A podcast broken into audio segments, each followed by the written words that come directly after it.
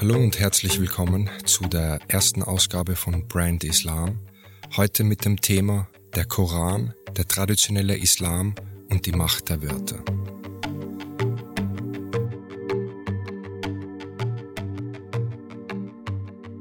Fast ausschließlich alle deutschen Koranübersetzungen übersetzen gewisse Schlüsselwörter nicht ins Deutsche. So steht dann mitten in einer deutschen Übersetzung ein arabisches Wort.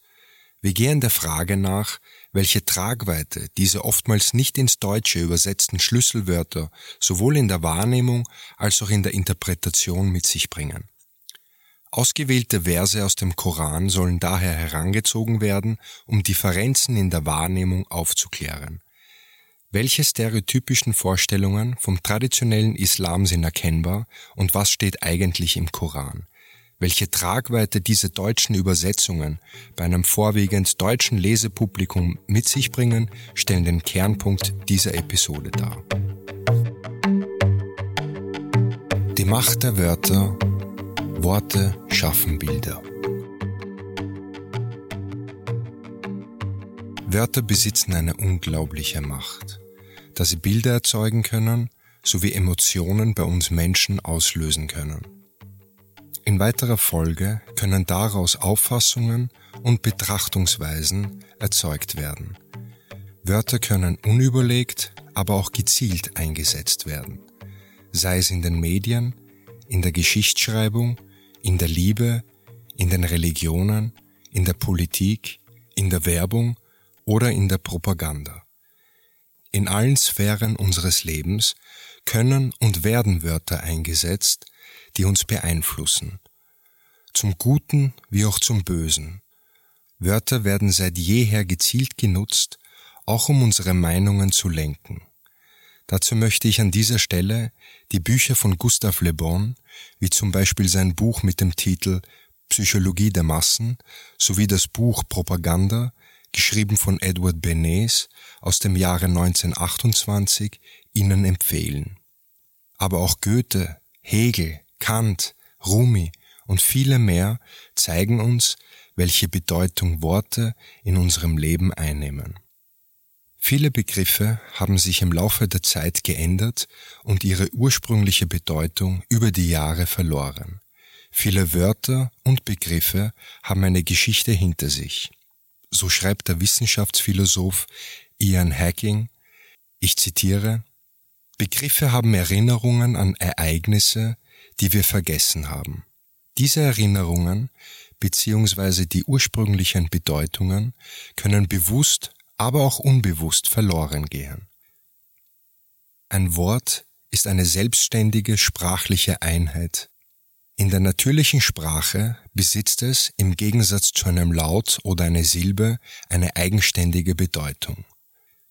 Wörter gehören zu den ältesten abstrahierenden symbolischen Formen der Menschheit. Je nach Blickwinkel sind verschiedene Kriterien möglich, um Wörter zu identifizieren, die je nach theoretischem Hintergrund und Erkenntnisinteresse miteinander kombiniert oder ergänzt werden. Fest steht, dass Begriffsgeschichte für die Geschichtsschreibung relevant ist. Begriffe, Ausdrucke sowie Worte können so eingesetzt und gewählt werden, dass sie uns beeinflussen können. Es gibt keine Immunität gegen die Beeinflussung durch Wörter oder vorgefertigte Meinungen. Gleichzeitig gilt, je mehr wir über die Techniken der Beeinflussung bzw. über Manipulationstechniken wissen, umso mehr können wir ihr entgegentreten. Nun, was hat das Ganze mit dem Koran und dem traditionellen Islam zu tun? Dazu darf ich heute bei unserem Podcast Kerem Adi Güzel herzlich begrüßen. Er ist ein Schweizer Autor und Koranexeget und sieht sich als islamischer Reformer, der den Koran als einzige Quelle für den Islam annimmt. Er betätigt sich als Koranübersetzer und Übersetzer von Artikeln und Büchern aus dem Englischen und Türkischen über Philosophie und Islam. Er ist Mitglied der Koranforschungsgruppe Istanbul, IKRA, er hält Vorträge, leitet Workshops und Seminare und tritt im Radio auf und verfasst Texte zu den Themen Islam, Moderne und Integration. Kerem Adigüzel machte seinen Universitätsabschluss in Mathematik in Zürich mit Nebenfach Informatik, genoss seine Ausbildung in Arabisch in Kairo am internationalen Sprachinstitut IH Kairo, ist als Offizier Miliz im schweizerischen Militär tätig und arbeitet als Softwareentwickler. Er gründete 2017 den Verein Al-Rahman mit Vernunft und Hingabe, sein Ziel ist es, einen aufklärerischen Islam zu vermitteln und eine offene Moschee zu gründen, in der Frauen vorbeten dürfen, sowie Homosexuelle, Schiiten, Sunniten, Sufis etc. zusammen beten können. Des Weiteren betreibt Kerem Adigüzel einen YouTube-Kanal, in dem verschiedene Themen des Islam behandelt werden. Hallo und Frieden, werter Bruder Kerem. Friede sei mit Ihnen und allen Zuhörenden. Fangen wir mit der ersten Frage an. Ähm, zurzeit arbeiten Sie unter anderem gemeinsam mit Kollegen an der Übersetzung des Koran ins Deutsche. Welche Erfahrungen haben Sie dabei machen können? Mit der Übersetzung haben wir Erfahrungen machen können, dass die deutsche Sprache sich in weiten Teilen relativ gut eignet, dass die arabischen Begrifflichkeiten aus dem Koran äh, ins Deutsche übertragen werden können.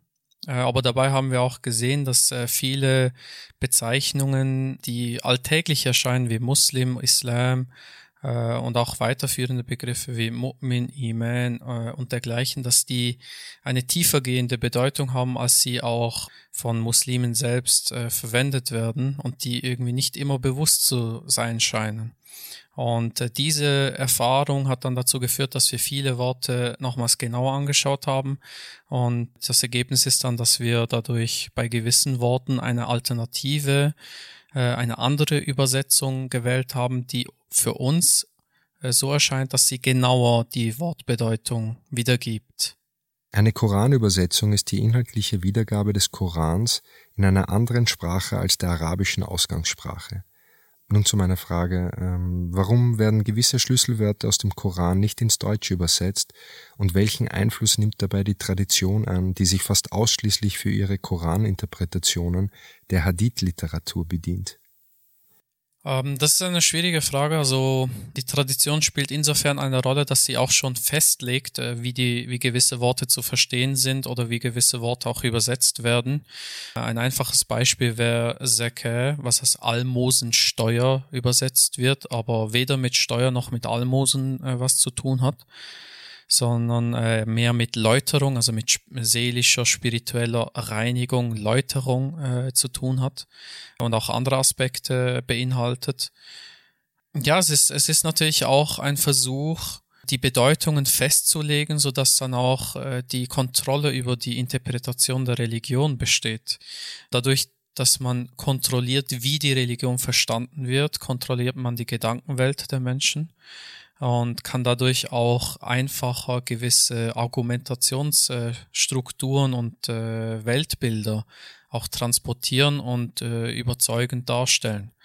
Ähm, dadurch, dass man sich aber nicht diesem diesen Argumentationsstrukturen unterwirft, ist es dann auch schwieriger anderen gegenüber, die eben mit diesem alltäglichen Gebrauch dieser Begriffe leben, die näher zu bringen zu diesen ursprünglichen oder näherliegenden Bedeutungen.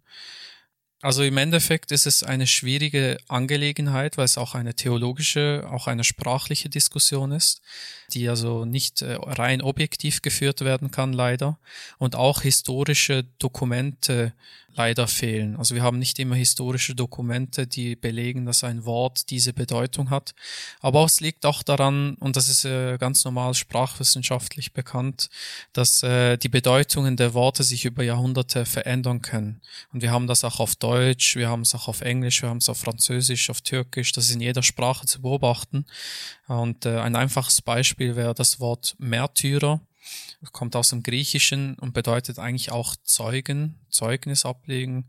Und äh, das ist dasselbe wie Shahada und Shahid, also der, der Shahid, der Zeuge ist, aber nicht ein Märtyrer im heutigen Sinne, der also jemand, der sich äh, umbringt und äh, auf sozusagen kämpferisch äh, sich äh, sein Leben hergibt für was auch immer, sondern ein Zeugnis ablegt diese Bedeutungswechsel, die stattfinden, führen dann auch dazu, dass es schwierig wird, über Jahrhunderte hinweg äh, die Bedeutungen äh, zu dokumentieren.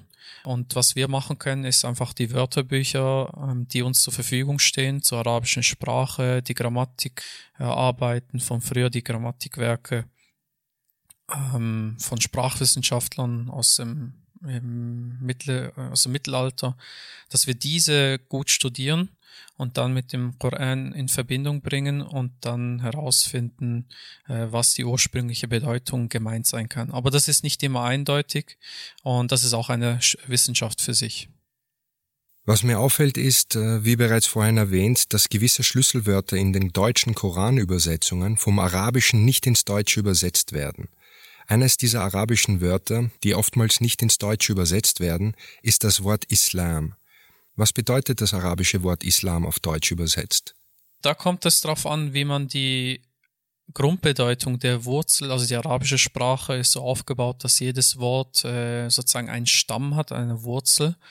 Ähm, das ist so wie auf Deutsch, äh, wenn man zum Beispiel Schreiben nimmt, kann man aus dem Schreiben einiges ableiten, wie zum Beispiel der Schreiber oder Schreibende, geschrieben und so weiter. Und auf Arabisch ist das ein bisschen ähnlich, nur dass dort Konsonanten verwendet werden, drei bis vier Konsonanten als Wurzel. Und Islam wird abgeleitet aus der Wurzel Sin, Lam, Mim. Das ist SLM und äh, hat in der Grundbedeutung die Idee einer Hingabe, einer Ergebung, einer Unterwerfung, einer Widerstandslosigkeit und bedeutet dementsprechend auch jemand, der, äh, der eine Ergebung in sich trägt, also eine Hingabe, ein hingebungsvoller Mensch ist. Und äh, das bedeutet in Bezug auf Gott dann, wenn es im religiösen Kontext äh, passiert, dass man sich Gott hingibt und sich Gott ergibt. Also dass Gott die einzige Autorität darstellt, der man sich einfach ergibt. Und das bedeutet also ein Gottergebener auf Deutsch. Äh, in einer anderen Form kann es auch sein, dass man das mit dem Frieden äh, in Verbindung bringt. Also Salam wird als Frieden übersetzt und es gibt einige, die auch sagen, Islam und Muslim sollte eigentlich als Friedensstiftung oder Friedensstiftender übersetzt werden. Islam ist ein Verbalnomen und äh, Muslim ist dann das aktive Partizip, also das wäre dann die Hingabe, die Ergebung. Und der Muslim wäre der sich hingebender oder sich ergebender oder der Friedensstiftende oder die Friedensstiftende. Der Begriff Islam kommt also vom Arabischen und bedeutet auf Deutsch übersetzt so viel wie Hingabe, Ergebung oder wie Sie sagten, Widerstandslosigkeit oder Friedensstiftender. Die Bezeichnung für denjenigen, der sich hingibt, also dem Islam folgt, ist Muslim. Sie schreiben in Ihrem Beitrag mit dem Titel Die Charaktereigenschaften der Muslime, ich zitiere, der Name Muslim stellt keinen besonderen Status oder auch keinen spezifischen Namen dar, sondern ist das Paradigma aller Gläubigen. So auch für Juden und Christen. Wie meinen Sie das, beziehungsweise wie kann man das verstehen? Das kann ich mit einer, mit einer persönlichen Erfahrung ein bisschen erläutern.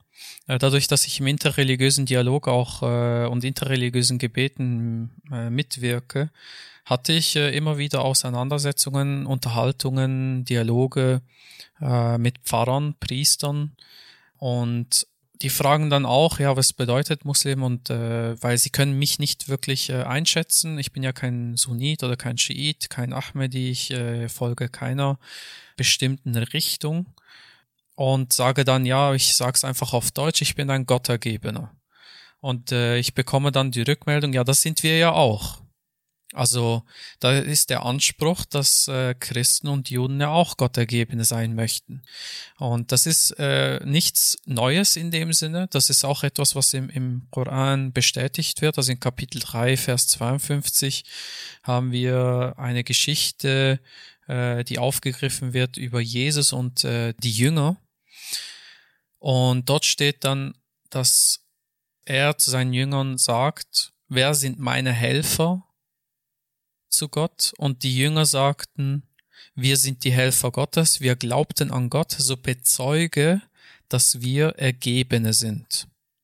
Also hier wird auf Arabisch das Wort Muslimun verwendet, der, der Plural von Muslim.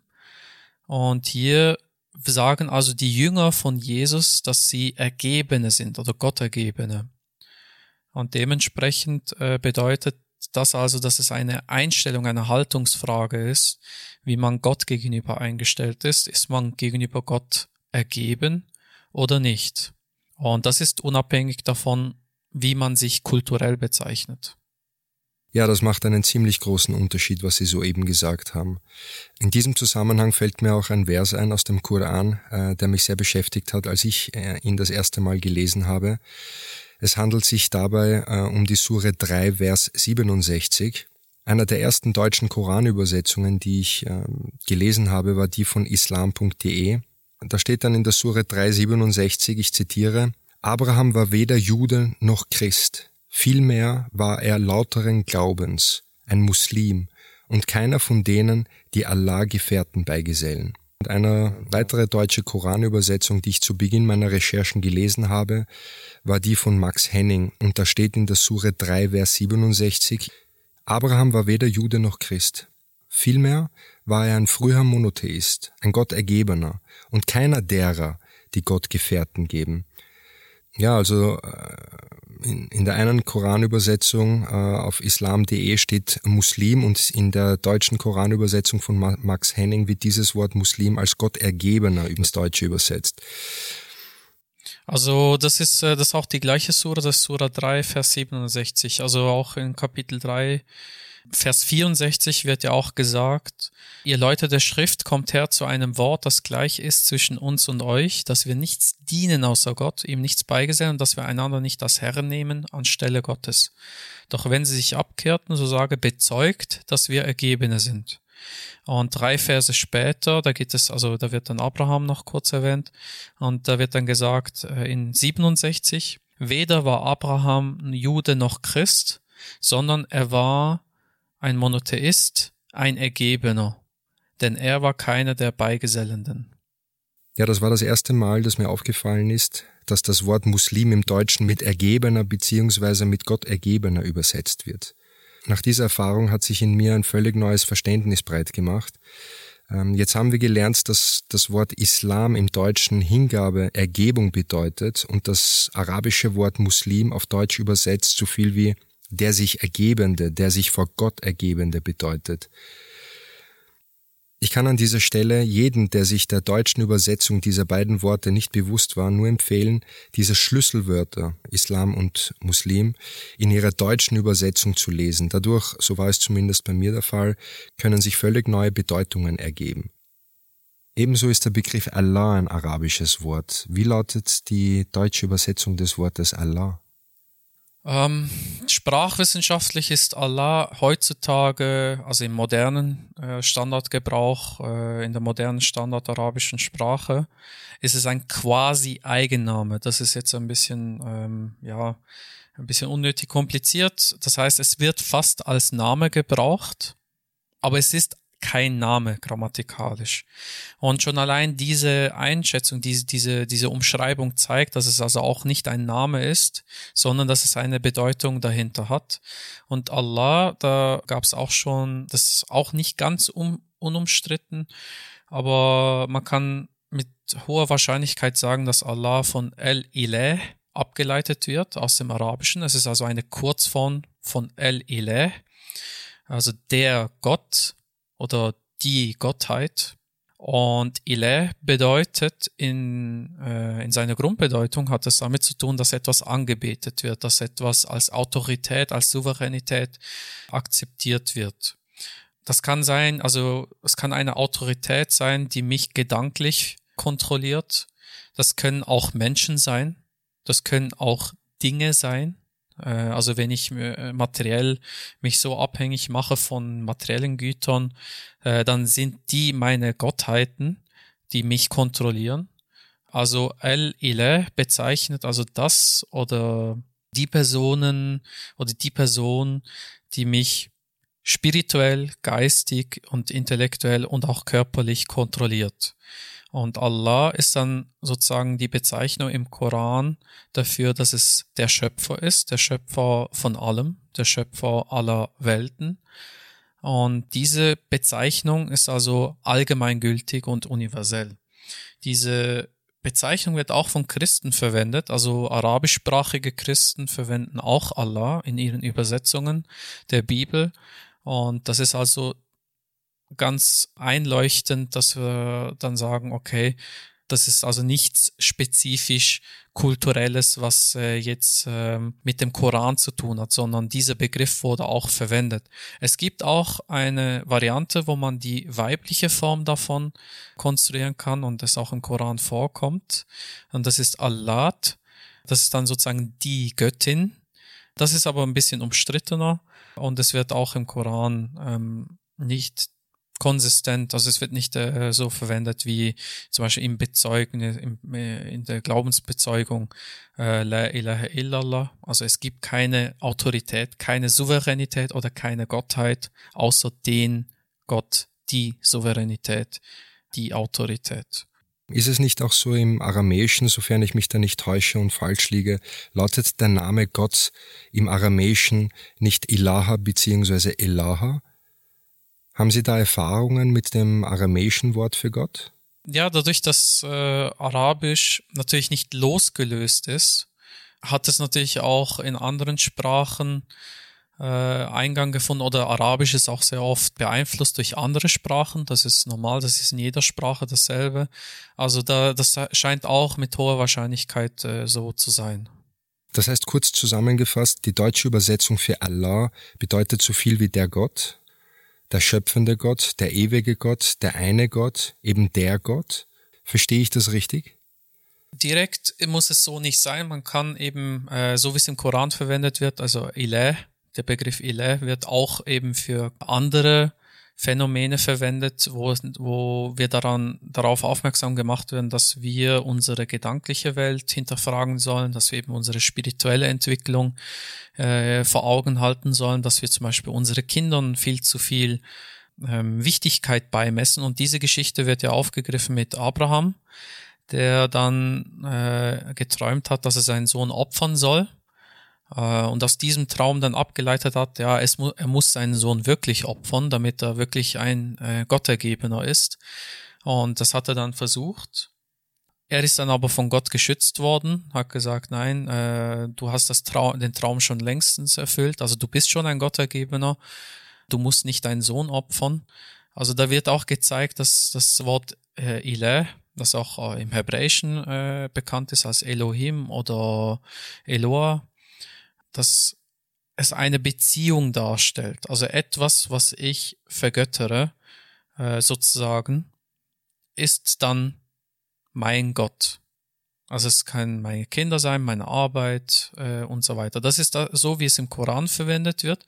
Und Allah wird dann natürlich für den Schöpfer gebraucht, aber gleichzeitig wird auch gezeigt, dass es eben um diesen einen Gott geht. Also durch die Verwendung im Koran wird es dann eindeutig gemacht. Sprachwissenschaftlich ist es einfach Gott. Also man kann alles irgendwie mit Gott umschreiben. Also auch mein Rechner, mein PC kann Gott sein, wenn ich den so hochschätze, dass ich äh, nur noch davon abhängig bin. Nun würde ich gerne auf das arabische Wort Koran kommen. In deutschen Übersetzungen steht dann Koran. Äh, wie lautet tatsächlich die deutsche Übersetzung des Wortes Koran? Koran ist äh, eine spezielle Variante von der Wurzel Qara'a, von Lesen. Der erste Vers, der laut Tradition äh, offenbart sein soll, heißt auch Iqra, also lies und hat mit dem Lesen zu tun. Das ist aber nicht ganz richtig. Das ist eben manchmal die Schwierigkeit, dass Lesen oder gewisse deutsche Wörter nicht alles äh, übertragen. Aber Qara'a kann man sagen, das hat etwas damit zu tun, dass man etwas liest, etwas aufmerksam liest, dass man etwas studiert, etwas versucht zu verstehen. Also im Sinne auch einer Vorlesung, die an einer Uni stattfindet. Also da ist auch dass etwas mit Verständnis gelesen wird.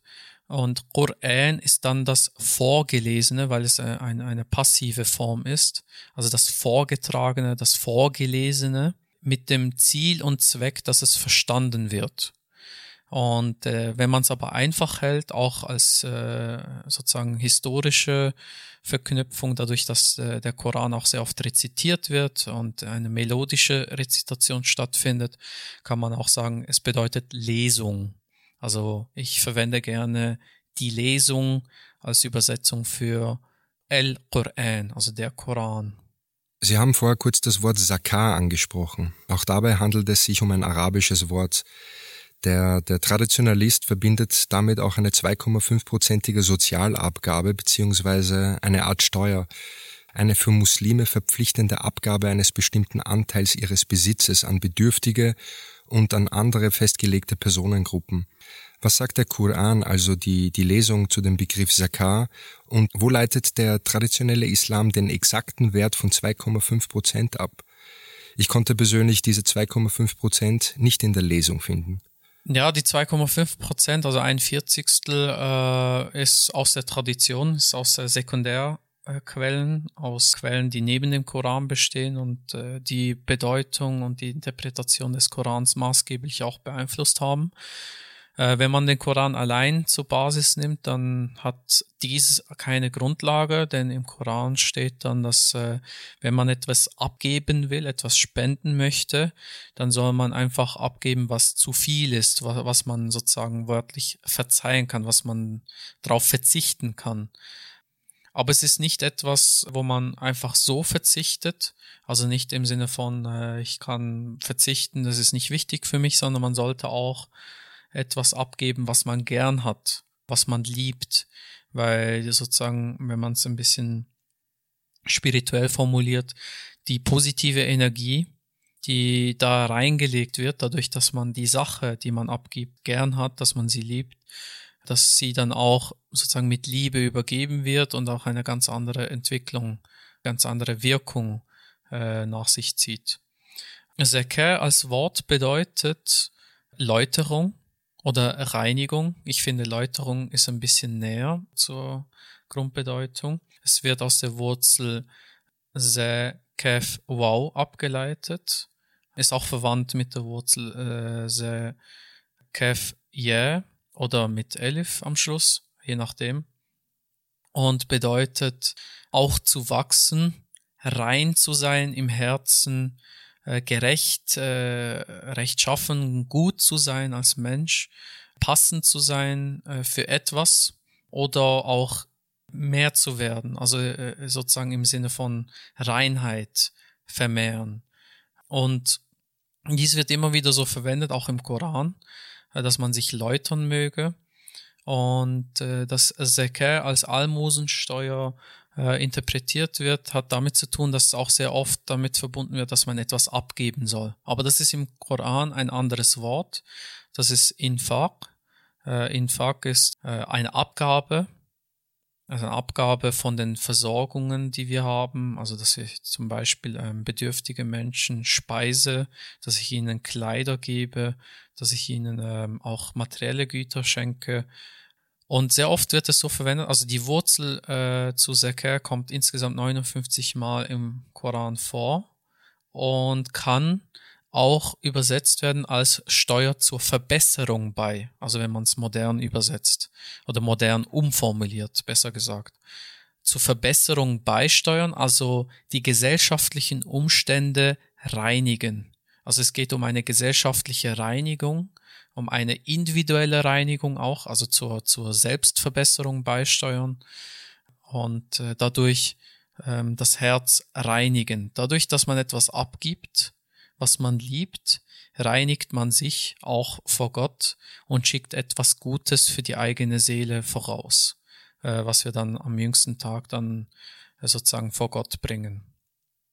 Und dies wird auch immer wieder so verwendet, also auch zum Beispiel in Sura 9, wird in Vers 103 wird gesagt, nimm von ihrem Vermögen als Spende, mit dem du sie reinigst und läuterst, und halte Kontakt mit ihnen, denn deine Kontakte sind für sie eine Beruhigung und Gott ist hörend, wissend. Also in diesem Vers sehen wir, dass nimm von ihrem Vermögen als Spende, mit dem du sie reinigst. Dieses Reinigen ist äh, ein anderes Wort. Auf Arabisch steht dort tutahhiruhum. Und dann kommt watuzekihim, also und läuterst, mit dem du sie reinigst und läuterst. Also die Reinigung und Läuterung hat auch damit zu tun, dass man Vermögen als Spenden abgibt. Und dadurch, dass man sich dann auf diesen Aspekt aus dem Koran fokussiert hat, äh, ist es dann im Alltagsgebrauch reduziert worden zu Almosensteuer. Aber dabei ist Zakah eine Läuterung, eine seelische Läuterung, die viel weiter geht. Also es kann auch sein, dass ich jemandem ein Lächeln schenke, der es gerade braucht, oder auch einfach ein schönes Wort sage, wenn, wenn es die Situation gerade nahe liegt, äh, nahe bringt.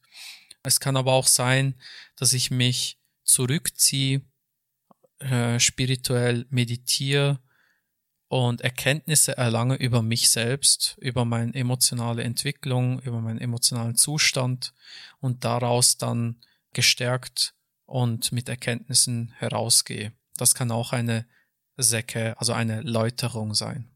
Sie haben es kurz angesprochen.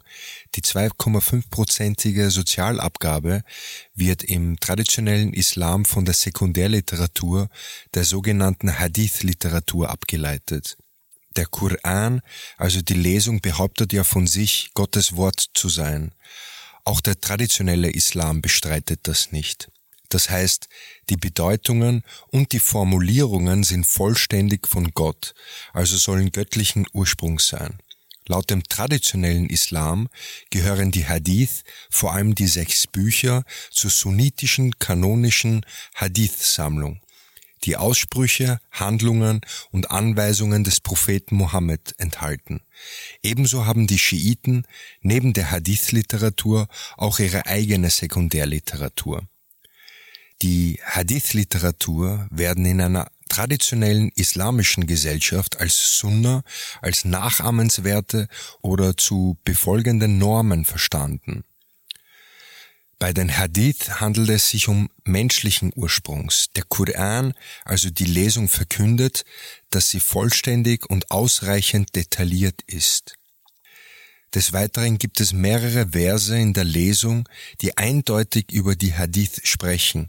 So zum Beispiel steht in der Lesung unter Sure 45, Vers 6, An welchen Hadith wollen Sie denn nach diesem Koran glauben? Warum ist es so, dass im traditionellen Islam der Sekundärliteratur, der, der Hadith-Literatur derartig viel Beachtung geschenkt wird?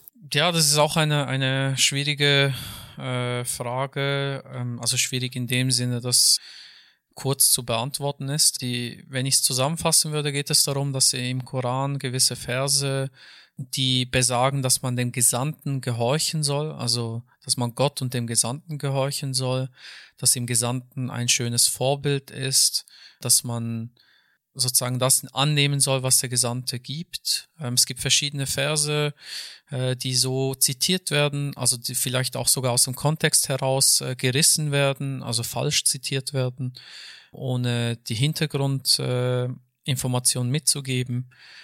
Ähm, und das wird dann so gedeutet, dass äh, die, wenn man Gott folgen will, dass man dem Koran folgt. Und wenn man dem Gesandten folgen möchte, dann muss man ja seiner Lebensweise folgen. Und das äh, rührt daher, dass man gewisse Stellen eben aus dem Kontext herausgezogen hat, aber die nicht so aus dem Kontext herausgezogen werden können, sondern die in der gesamtkoranischen Betrachtung eine ganz spezifische Bedeutung haben. Also dadurch, dass der Gesandte da ist, der die Religion lehrt oder erklärt, bedeutet das nicht, dass es eine weitere Quelle gibt. Äh, und das wird immer wieder aufgegriffen im Koran. Also es wird zum Beispiel auch gesagt, dass man keine weiteren Aussage folgen soll nach Gottes und seinen Zeichen oder seinen Versen. Das, äh, es wird auch immer wieder betont, dass äh, im Koran alle Beispiele vorhanden sind die Sekundärliteratur, die Sie soeben angesprochen haben, da beziehen Sie sich ja auf die Hadith-Literatur der Traditionalisten, also Sahih al-Bukhari, Sahih Muslim. Genau, das, das, das ist das Schwierige. Auch im Koran wird das Wort Hadith auch gebraucht. Und äh, da muss man auch trennen zwischen der fachspezifischen Bedeutung, die wir heute haben, also wie das Wort heute verwendet wird und äh, wie das Wort im Koran verwendet wird. Äh, Im Koran wird es in mehreren Stellen verwendet und es ist, es kann eine Aussage sein, ein, ein, eine äh, Vermutung, ein Hörensagen, äh, eine Überlieferung, je nachdem. Äh, Im Allgemeinen ist es eine Erzählung auch. Und im Koran wird betont, dass es, äh, dass das Wort Gottes für sich selbst ausreicht, dass alle Beispiele gegeben sind oder alle Gleichnisse im Koran gegeben sind. Und es wird sogar, also ein Vers, der sehr interessant ist, ist äh, der letzte Vers in, im Kapitel 12, also Surah 12, Vers 111. Also die Surah 12 hat mehrere Geschichten und am Schluss wird gesagt, eben in diesem Vers wird gesagt, in ihren Geschichten war ja eine Lehre für die Verständigen. Es war keine erdichtete Erzählung, sondern eine Beglaubigung für das, was er zwischen den Händen hielt und eine genaue Darlegung für alles und eine Rechtleitung und Barmherzigkeit für die Leute, die glauben. Und was hier als erdichtete Erzählung äh, vorkommt, ist auf Arabisch äh, kana hadithan yuftara. Also es war kein erfundener Hadith oder erdichteter Hadith, wenn man jetzt das arabische Wort einfach stehen lässt. Das heißt, es, es gibt hier einen Hinweis darauf, dass man prüfen soll, welchen Erzählungen man folgt. Und gemäß Koran ist der Gottergebene verpflichtet, nur den Worten Gottes absolute Autorität zu schenken. Also das bedeutet nicht, dass man alles wortwörtliche äh, unhinterfragt annimmt. Die Interpretationsgeschichte ist eine andere. Aber es bedeutet, dass die einzigen, dass die einzige Quelle, die nicht äh, hinterfragt wird, ist äh, das Wort Gottes und alles andere ist sozusagen als Erzählung, als Beigemüse, als Beiwerk äh, zu verstehen, als historische Quellen, als äh, wissenschaftliche Quellen, aber nicht als religiös bindende oder zwingende Quellen. Das ist ganz wichtig. Zumal ja die Hadith-Sammlungen, also gemeint sind die Sahih-Hadith-Sammlungen, 150 bis 200 Jahre nach dem Tod des Gesandten zusammengefasst worden sind, oder? So wie zum Beispiel Sahih al-Bukhari. Ja, es gibt, äh, das ist äh, auch eine schwierige Angelegenheit, dadurch, dass die Quellenlage nicht sehr zufriedenstellend ist aktuell. Äh, wir haben einfach zu wenige unabhängige Quellen, die das bestätigen können, aber das erste Buch scheint von Ibn Malik zu sein, das Buch namens El Muwatta. Das ist so äh, ein Jahrhundert später, kann man sagen.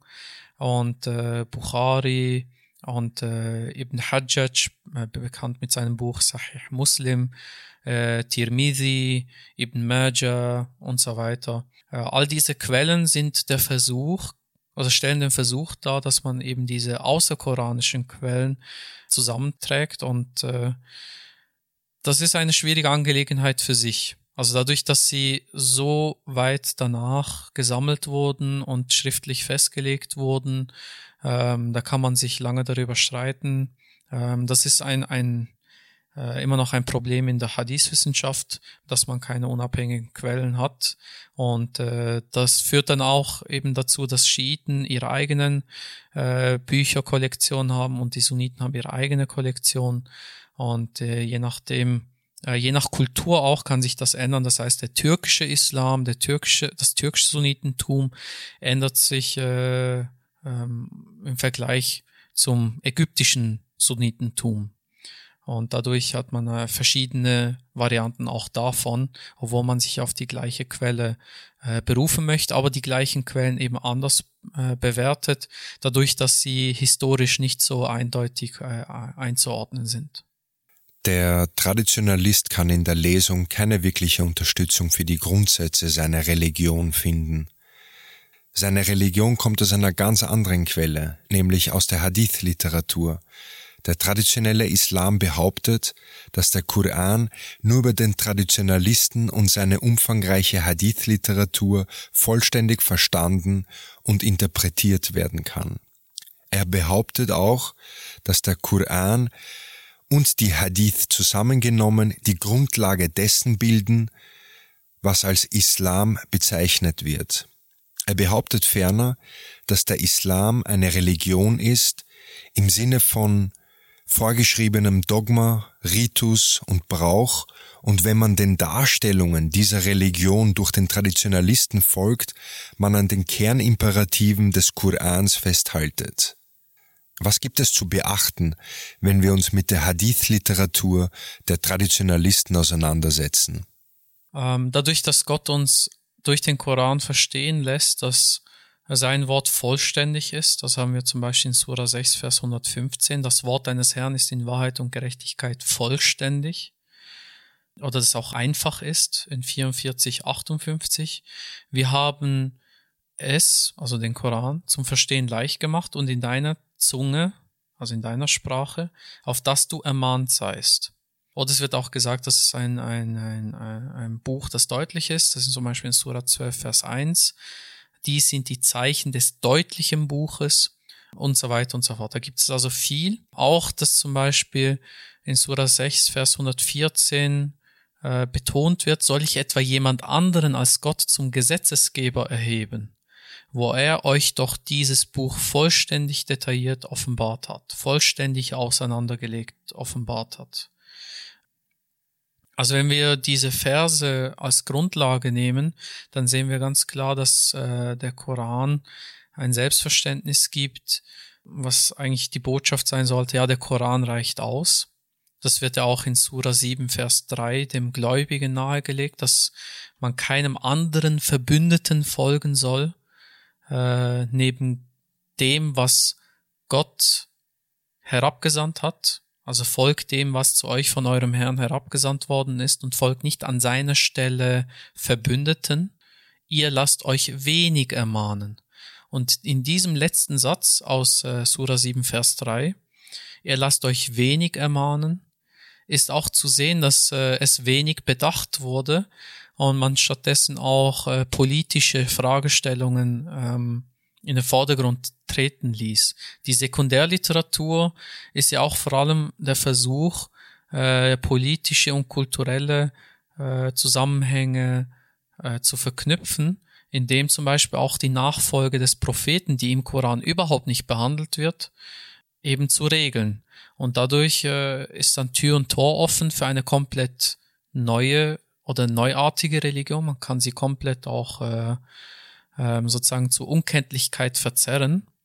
Und das äh, kann man mit einem anderen Vers auch ähm, schön in Verbindung bringen aus Surah 42, Vers 21, ähm, wo es auch sozusagen um die Scharia geht. Also äh, das Wort, das dort verwendet wird, ein Verb, hat, äh, ist verwandt mit Scharia auf Arabisch. Und dort steht, oder haben Sie etwa Teilhaber, Partner, Beigesellende, die Ihnen als Religion verordnet haben, was Gott nicht erlaubt hat? Und gäbe es nicht den Urteilsspruch, wäre es zwischen ihnen entschieden worden. Und für die, die Unrecht tun, ist eine schmerzhafte Pein bestimmt. Dadurch sehen wir, also es gibt eine Religion, eine, eine Variante des Verständnisses der Religion, auch also, also auch des Korans, die Gott nicht erlaubt hat, die Gott nicht als Religion vorgesehen hat.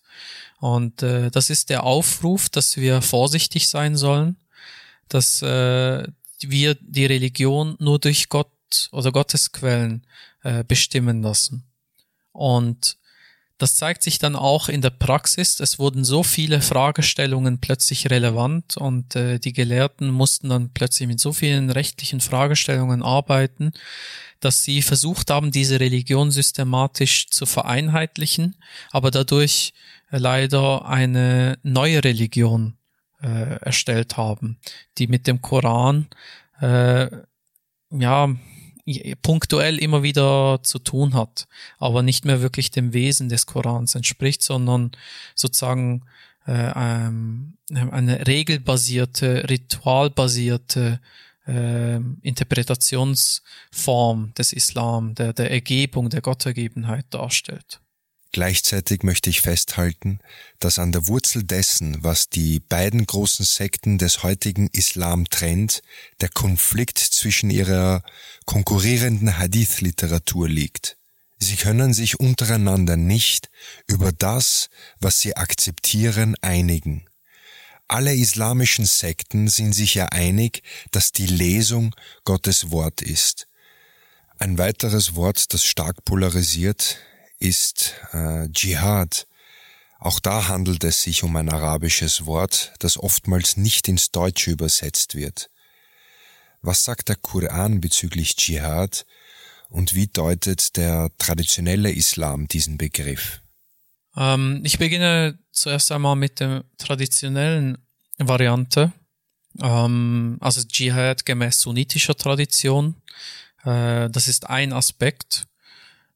Ja, die Frage, die sich natürlich stellt, ist, ist das, was die Medien darstellen, also, also die Mujahideen und so weiter, ähm, ist das eine mediale Erfindung oder ist das aus, aus der eigenen kulturellen Tradition heraus?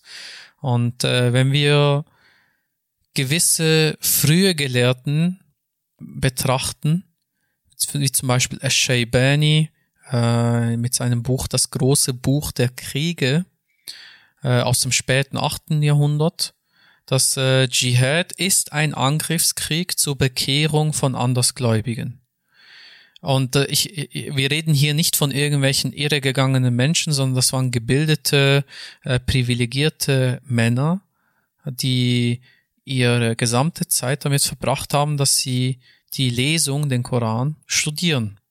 Und Shaybani ist auch kein, äh, keine Randfigur, sondern ein Mitbegründer der hanefitischen Rechtsschule, also eine der vier Rechtsschulen im Sunnitentum.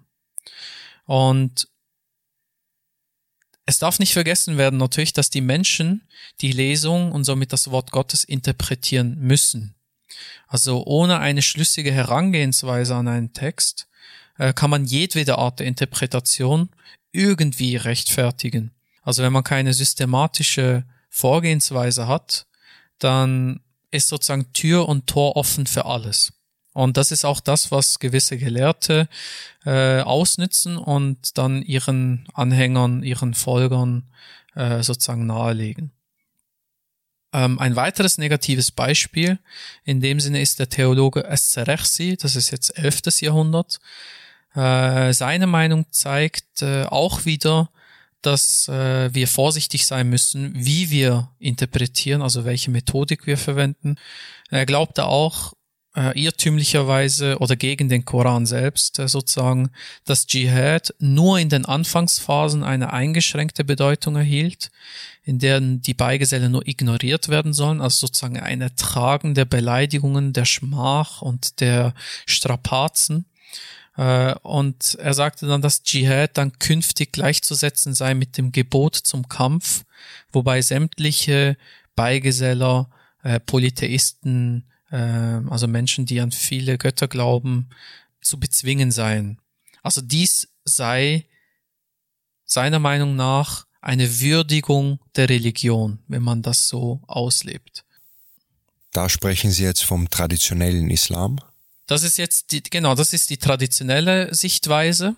Die, also das sind jetzt nicht Gelehrte, die irgendwie an, an äh, die nur Randfiguren wären, sondern das sind äh, bekannte äh, Theologen, also zumindest in, in, äh, in der klassischen Wissenschaft.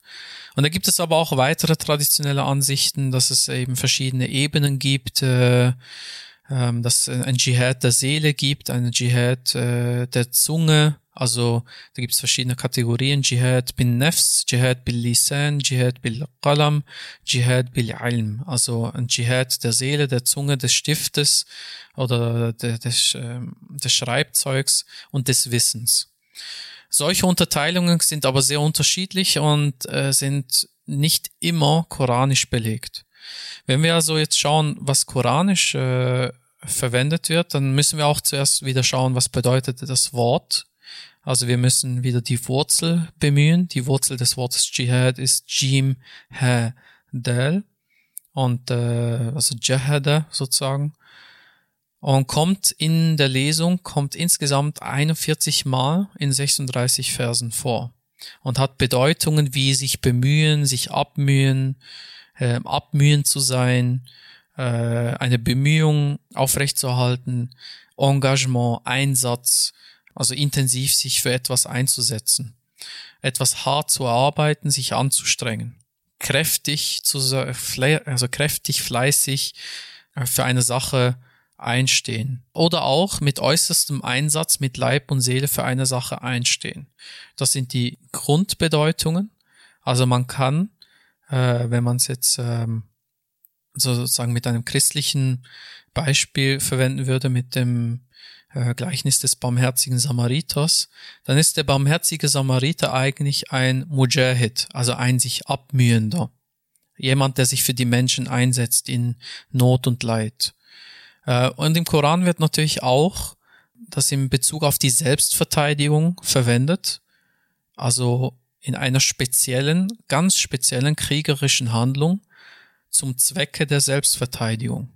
Und diese Selbstverteidigung findet statt, damit die Auslöschung der eigenen Existenz und der eigenen Gesellschaft äh, verhindert werden kann. Also das ist im Prinzip die Situation eines Krieges, äh, wo ein Volk gezwungen ist, sich zu verteidigen, damit sie nicht komplett dem Erdboden gleichgemacht werden.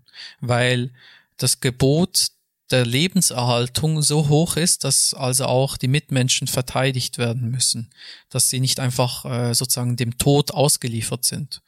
Und in diesem Sinne wird dann auch das Wort äh, Dschihad ähm, gebraucht, aber man muss auch dort differenzieren. Also es gibt gewisse Verse, die reden vom Kampf, aber verwenden das Wort Jihad nicht. Ein Beispiel ist zum Beispiel aus Kapitel 22, Verse 39 und 40. Dort wird zum Beispiel das Wort Qital verwendet für Kampf und nicht Jihad. Also ein friedliches Zusammenleben anzustreben, das ist das Gebot des Korans. Und äh, jemand, der also den Dschihad auslebt, der hat den Frieden immer äh, als Ziel. Also so schnell wie möglich. Und auch im Krieg geht es darum, dass man sich abmüht, also auch wenn man zum Beispiel merkt, äh, äh, dass man voller Wut und Zorn ist, weil die eigene Familie äh, wegen einer Bombe zum Beispiel äh, ums Leben kam, dass man diese Wut und diesen Zorn äh, wie transformiert, in etwas anderes umwandelt und dann äh, in die Friedensarbeit steckt. Also es wird nahegelegt in Surah 8, Vers 61, dass man dem Frieden geneigt sein muss, auch in einem Krieg. Auch im Krieg selbst gibt eine Selbstbeherrschung als Zeichen der innerlichen Abmühung. Also auch dort, je nach äh, Kontext, kann Dschihad etwas ganz anderes bedeuten.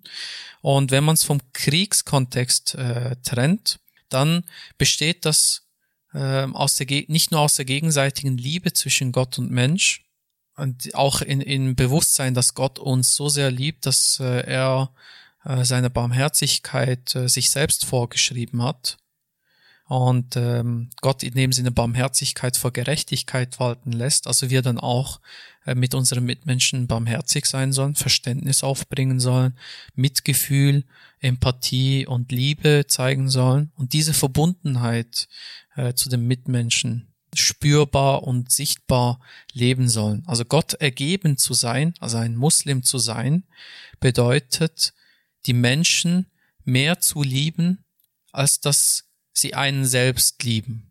Und das ist natürlich schwierig für den Menschen. Wir sind ungeduldig, wir sind geizig, wir können eifersüchtig sein.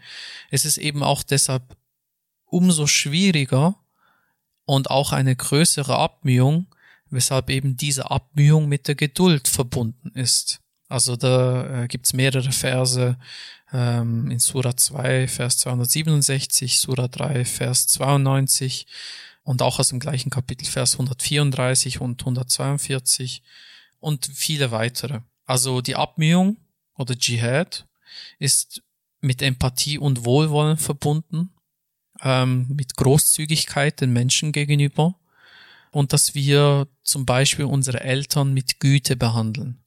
Das ist auch ein, ein Prinzip, ein Konzept aus den zwischenmenschlichen Beziehungen, äh, die der Koran nahelegt, dass wir die Eltern mit Güte behandeln müssen. Das ist auch Dschihad. Das ist eine Anstrengung, weil es nicht äh, gegeben ist. Und Dschihad bedeutet auch, wenn wir es jetzt äh, von, von zwischenmenschlichen Ebene wegnehmen zur gesellschaftlichen Ebene, also vom, also nicht in der äh, gemeinschaftlichen Ebene, sondern in der gesellschaftlichen, auf der gesellschaftlichen Ebene anschauen, dann bedeutet Dschihad auch Gerechtigkeit, also sich für die Gerechtigkeit einsetzen. Wir dürfen um der Gerechtigkeit willen nicht die Menschen fälschlicherweise lieben, die tyrannisch Unschuldige aus ihren Häusern vertreiben. Ähm, Liebe zu Gott bedeutet also in dem Sinn auch Liebe zur Gerechtigkeit über alle Stufen hinweg, und es bedeutet, dass wir die moralische Läuterung, also Zakah, die Reflexion und die Kenntnis über unser eigenes Wesen entwickeln. Wir sind also dann, wenn wir uns entwickelt haben, wenn wir geläutert sind, so Gott will, unbeeinflussbar äh, für die Gerechtigkeit. Wir stehen für die Gerechtigkeit ein und es kann keine äußere Kraft sozusagen uns beeinflussen, so dass wir die Gerechtigkeit höher werden als, ähm, ich sag mal, zeitliche Aspekte. Es ist ganz wichtig, dass wir die Läuterung, das, das Gottergebensein mit diesem Begriff auch verbinden, weil die Gerechtigkeit äh, ist ein sehr hohes Gut und wird dann auch äh, zusammengefasst, äh, wird es hier so dargestellt, dass auch äh, wir uns selbst kontrollieren müssen. Also in Surah 5, Vers 8 steht hierzu, O ihr, die ihr glaubtet, steht zu Gott als Zeugen für die Gerechtigkeit und die Feindseligkeit eines Volkes soll euch nicht verleiten, anders denn gerecht zu handeln. Seid gerecht, das ist näher zur Achtsamkeit. Und seid Gottes achtsam, denn Gott ist kundig dessen, was ihr tut. Also zusammengefasst, das bedeutet zu gut Deutsch, man soll ein barmherziger Samariter sein, und dann ist man ein Mujahid, der den Dschihad liebt, also die Bemühung, die Abmühung liebt, weil man sich äh, abmüht für die Gerechtigkeit und fürs Gute. Das, was Sie jetzt gesagt haben, steht im starken Kontrast zu dem, wie der Dschihad sowohl durch die Massenmedien, aber auch durch Terrorgruppen wie den IS dargestellt bzw. interpretiert wird. Die meisten Menschen haben ja ein gewisses Bild vom Dschihad, vermittelt durch diese Bilder des Terrors mitunter natürlich auch durch den IS, beziehungsweise das Bild, das oftmals durch die Massenmedien kommuniziert wird, hat wenig bis gar nichts mit dem zu tun, wie Sie jetzt den Dschihad dargestellt haben. Dieses stark polarisierende Thema, der Dschihad, ist auf jeden Fall eine eigene Episode wert. Danke für Ihre Schilderung zum, zum, zum, zur Bedeutung des Wortes Dschihad laut der Lesung. Sehr wichtig. Sehr wichtiges Thema. Wer sind die sogenannten Ungläubigen? In der Lesung findet man in diesem Zusammenhang den Begriff Al-Hadina Kafaru sowie Al-Kafirun. Mhm. Bei den meisten deutschen Koranübersetzungen werden diese beiden Wörter oftmals mit die Ungläubigen übersetzt. Doch in der Lesung, also im Koran, der auf Arabisch geschrieben steht, sind das zwei unterschiedliche Begriffe. Warum werden diese zwei unterschiedlichen Wörter vom traditionellen Islam als die Ungläubigen übersetzt? Also El-Lazina Kafaru, äh, das ist äh, äh, ein, ein, ein Bezug. Also meistens wird das in Bezug auf äh, eine Handlung oder eine Geschichte oder äh, eine Auseinandersetzung verwendet. Also diejenigen, die Kuffer betreiben, wenn ich jetzt das arabische Wort noch stehen lasse. Kufr ist sozusagen das Verbalnomen dazu. Und Käfir ist, äh, oder El Käfirun, das Plural von Käfir. Und Käfir ist das aktive Partizip, was, ja, ableugnend bedeutet. Oder die Wahrheit ablehnend bedeutet. Und äh, man kann eigentlich die, die Frage ähm, zusammenfassen mit, wer ungläubig scheint, kann in Wahrheit gläubig sein damit man sich bewusst wird, dass der Begriff Käfir eben nicht einfach mit Ungläubiger übersetzt werden kann und dass es also auch wieder eine nähere Betrachtung braucht. Und äh, das kommt von, von der Wurzel Kefera und Kefera ableugnen, also so wie ich das jetzt übersetzen würde, ähm, wird auch verwendet als Gegenwort zu Dankbarkeit. Ähm, es kann also im Sinne von Undankbarkeit verwendet werden. Aber meistens bedeutet es, dass es etwas verbirgt, etwas entfernt, etwas zurückweist. Es kann auch positiv verwendet werden. Also zum Beispiel wird Keffera verwendet. Also das ist eine Verstärkung der Bedeutung. Keffera, entfernen, zurückweisen, auch im Sinne von Wiedergutmachen oder Sühne. Ähm, das Wort Keffera, also das Verb Keffera, wird in dem Sinne äh, abgeleitet, dass es ja etwas bedeckt und im spirituellen Sinne bedeutet das dann auch, dass es die Wahrheit bedeckt. Also wenn ich mich so verhalte, bewusst oder unbewusst, dass ich die Wahrheit unterdrücke, dass ich die Wahrheit ignoriere, dass ich die Wahrheit äh, außer Acht lasse, dann begehe ich diesen sogenannten Kuffer. Und das ist vollkommen unabhängig davon, ob ich jetzt sage, ich glaube an Gott oder nicht. Ähm, natürlich hat das auch damit zu tun, dadurch, dass es äh, in Verbindung steht, ob man an Gott glaubt oder nicht. Ähm, hat es auch die Bedeutung, dass man eben nicht an ihn glaubt. Das ist auch ein Bestandteil davon, aber es ist nicht der einzige. Das heißt, ein Gottgläubiger kann immer noch ein Ungläubiger sein, wenn man diese Übersetzung beibehält. Ich würde eher von Ableugnern sprechen, weil diese Ableugner verschiedene Aspekte zu ihrem eigenen Vorteil ausnützen. Das heißt, sie können das Wort Gottes, den Koran, so hindrehen, dass es sozusagen ihrem eigenen Profit äh, zugutekommt, aber dabei ignorieren sie dann andere Aspekte des Korans. Also sie drehen und wenden das Buch so, bis es passt und weisen den Rest der Wahrheit ab oder weisen es zurück sind auch Menschen, die sich nicht an Friedensverträge halten, die sie unterschrieben haben. Sie äh, sind sehr oft mit Rassismus verbunden. Sie geben keine Acht auf die Rechte der anderen. Äh, also Freiheit, Sicherheit und Wohlstand der Gesellschaft ist ihnen nicht wichtig. Äh, sie sind aggressive Menschen. Sie sind tätlich, gewalttätig. Sie wollen nicht, dass andere es besser haben, sind in dem Sinne egoistisch, prahlen mit ihren Erfolgen.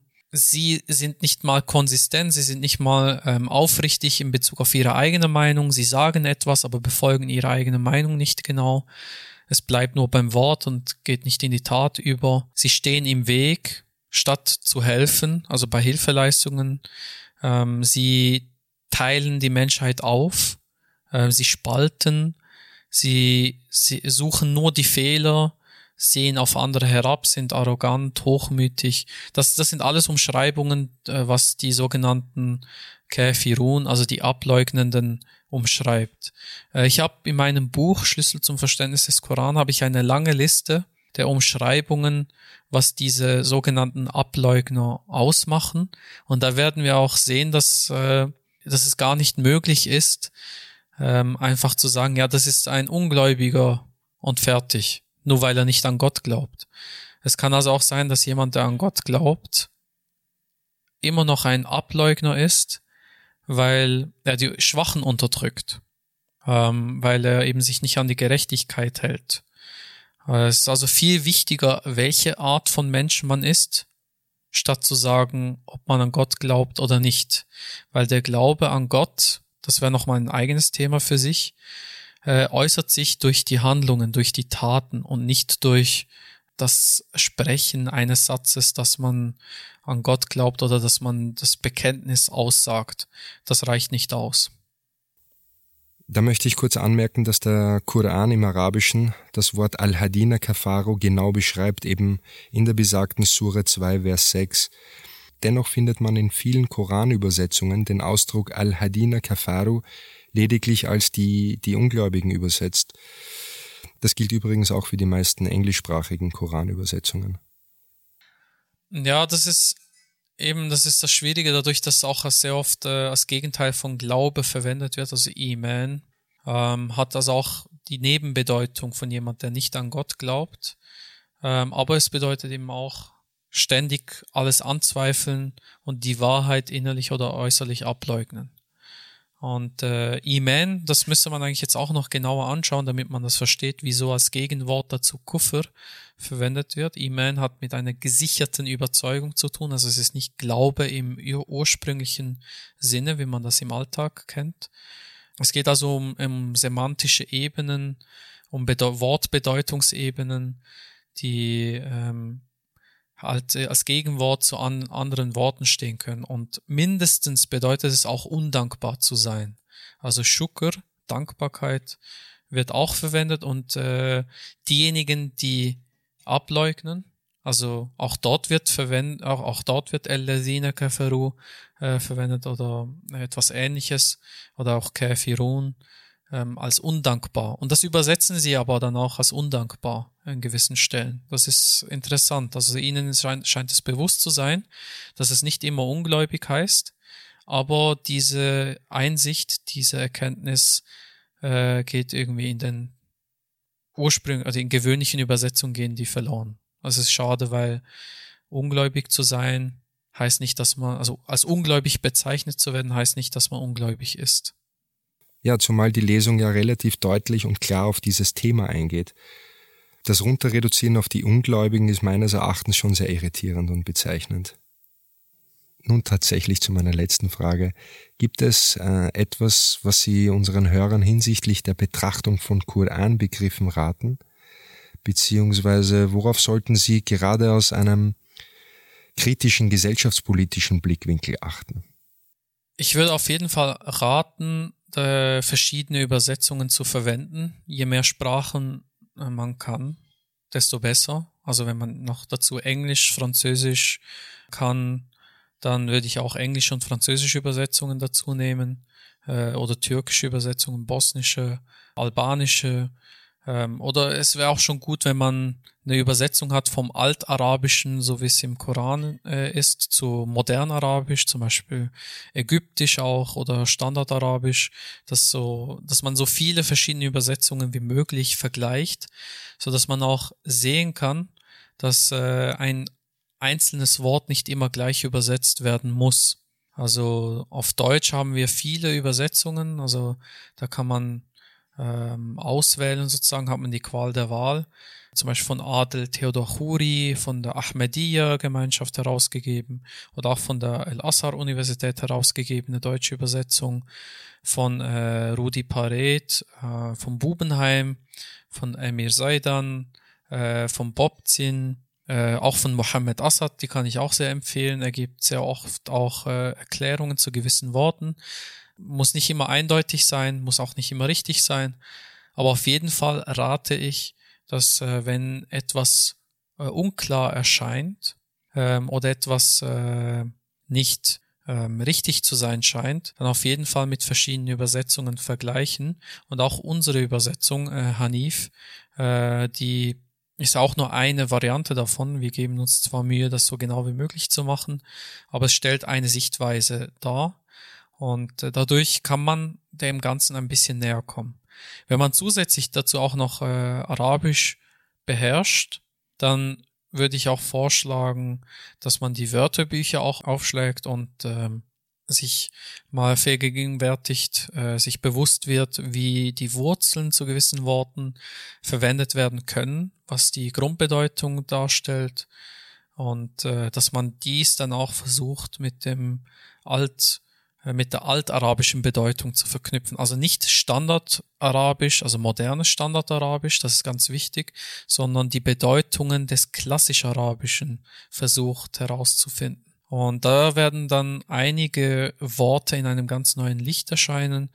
Äh, und da wird man auch sehen, dass so wie es im Koran dann verwendet wird, nicht immer so gemeint sein muss, wie es im Alltag durch äh, sogenannte Muslime ähm, stattfindet. Das kann auch, kann auch ich sein.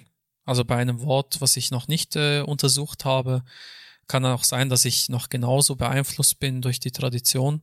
Das würde ich also anraten, was, wenn ein Thema wichtig erscheint, dass man genau nachschaut und dass man sich dort informiert, so gut man kann.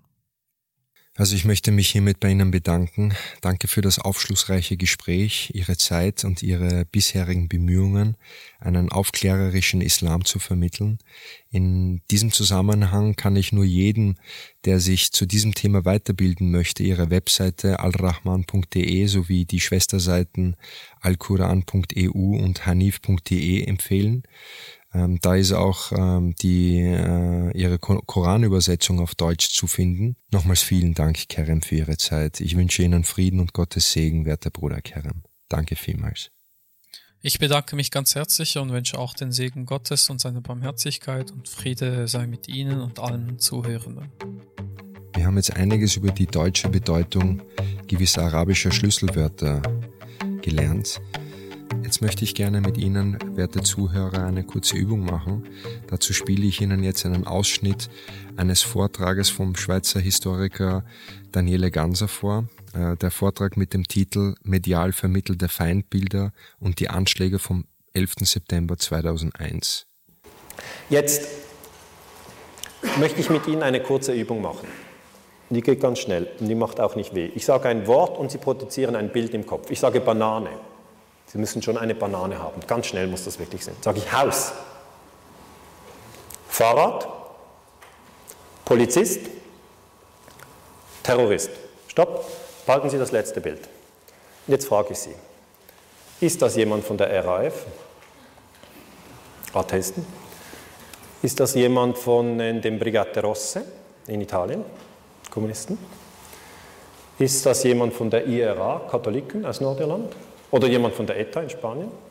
Oder Irgun, das ist eine jüdische Terrororganisation, Palästina-Konflikt? Oder ist es ein bärtiger Mohammed irgendwie? Sie müssen sich jetzt nicht melden. Ja? Wir haben ja hier Diskretion. Aber einfach, wenn es das letzte war, dann haben Sie eine Verbindung von Terror und bärtige Muslime. Auch wenn Sie natürlich sagen werden, ich bin sehr aufgeklärt und würde nie unter Kriegspropaganda leiden. Seit dem 11. September 2001 steht jeder Muslim unter Generalverdacht und wer das Wort Terrorist hört, denkt in aller Regel an einen bärtigen Turbanträger und nicht an einen RAF oder ETA-Terroristen. Warum ist das so? Wer lanciert diese Feindbilder und wer profitiert davon? Zitieren möchte ich in diesem Zusammenhang Markus Knill von rhetorik.ch, der in seinem Artikel Beeinflussung, Manipulation, Propaganda schreibt. Ich zitiere Manipulation ist ein uraltes Mittel der Beeinflussung. Sie wurde seit je von allen Kulturen bis zum heutigen Tag angewendet. Bei der Manipulation geht es um bewusste oder unbewusste Lenkung. Manipulierte Darstellungen basieren auf eigenen Zielvorstellungen. Zur Manipulation und Beeinflussung gehört aber auch der Adressat, der durch Kenntnis der Manipulationstechniken und Schärfen seiner Kritikfähigkeit viel dazu beitragen kann, nicht manipuliert zu werden. Je besser der Mensch über die Beeinflussung, zum Beispiel durch die Medien Bescheid weiß, umso eher kann er ihr widerstehen. Wer Manipulations- und Beeinflussungstechniken erkennen und benennen kann, kann dafür sorgen, dass er ihr nicht zum Opfer fällt. In der Praxis ist es wichtig, Manipulationstechniken zu erkennen. Ich möchte jetzt diese erste Brand Islam Episode mit einem Gedicht aus Johann Wolfgang von Goethes Gedichtsammlung Westöstlicher Divan abschließen. So schreibt Goethe. Närrisch, dass jeder in seinem Falle seine besondere Meinung preist. Wenn Islam Gott ergeben heißt, in Islam leben und sterben wir alle. So, das war's jetzt auch schon. Äh, danke fürs Zuhören und äh, ich hoffe, die erste Folge Brand Islam hat euch gefallen und äh, bis zum nächsten Mal. Friede sei mit euch. Peace.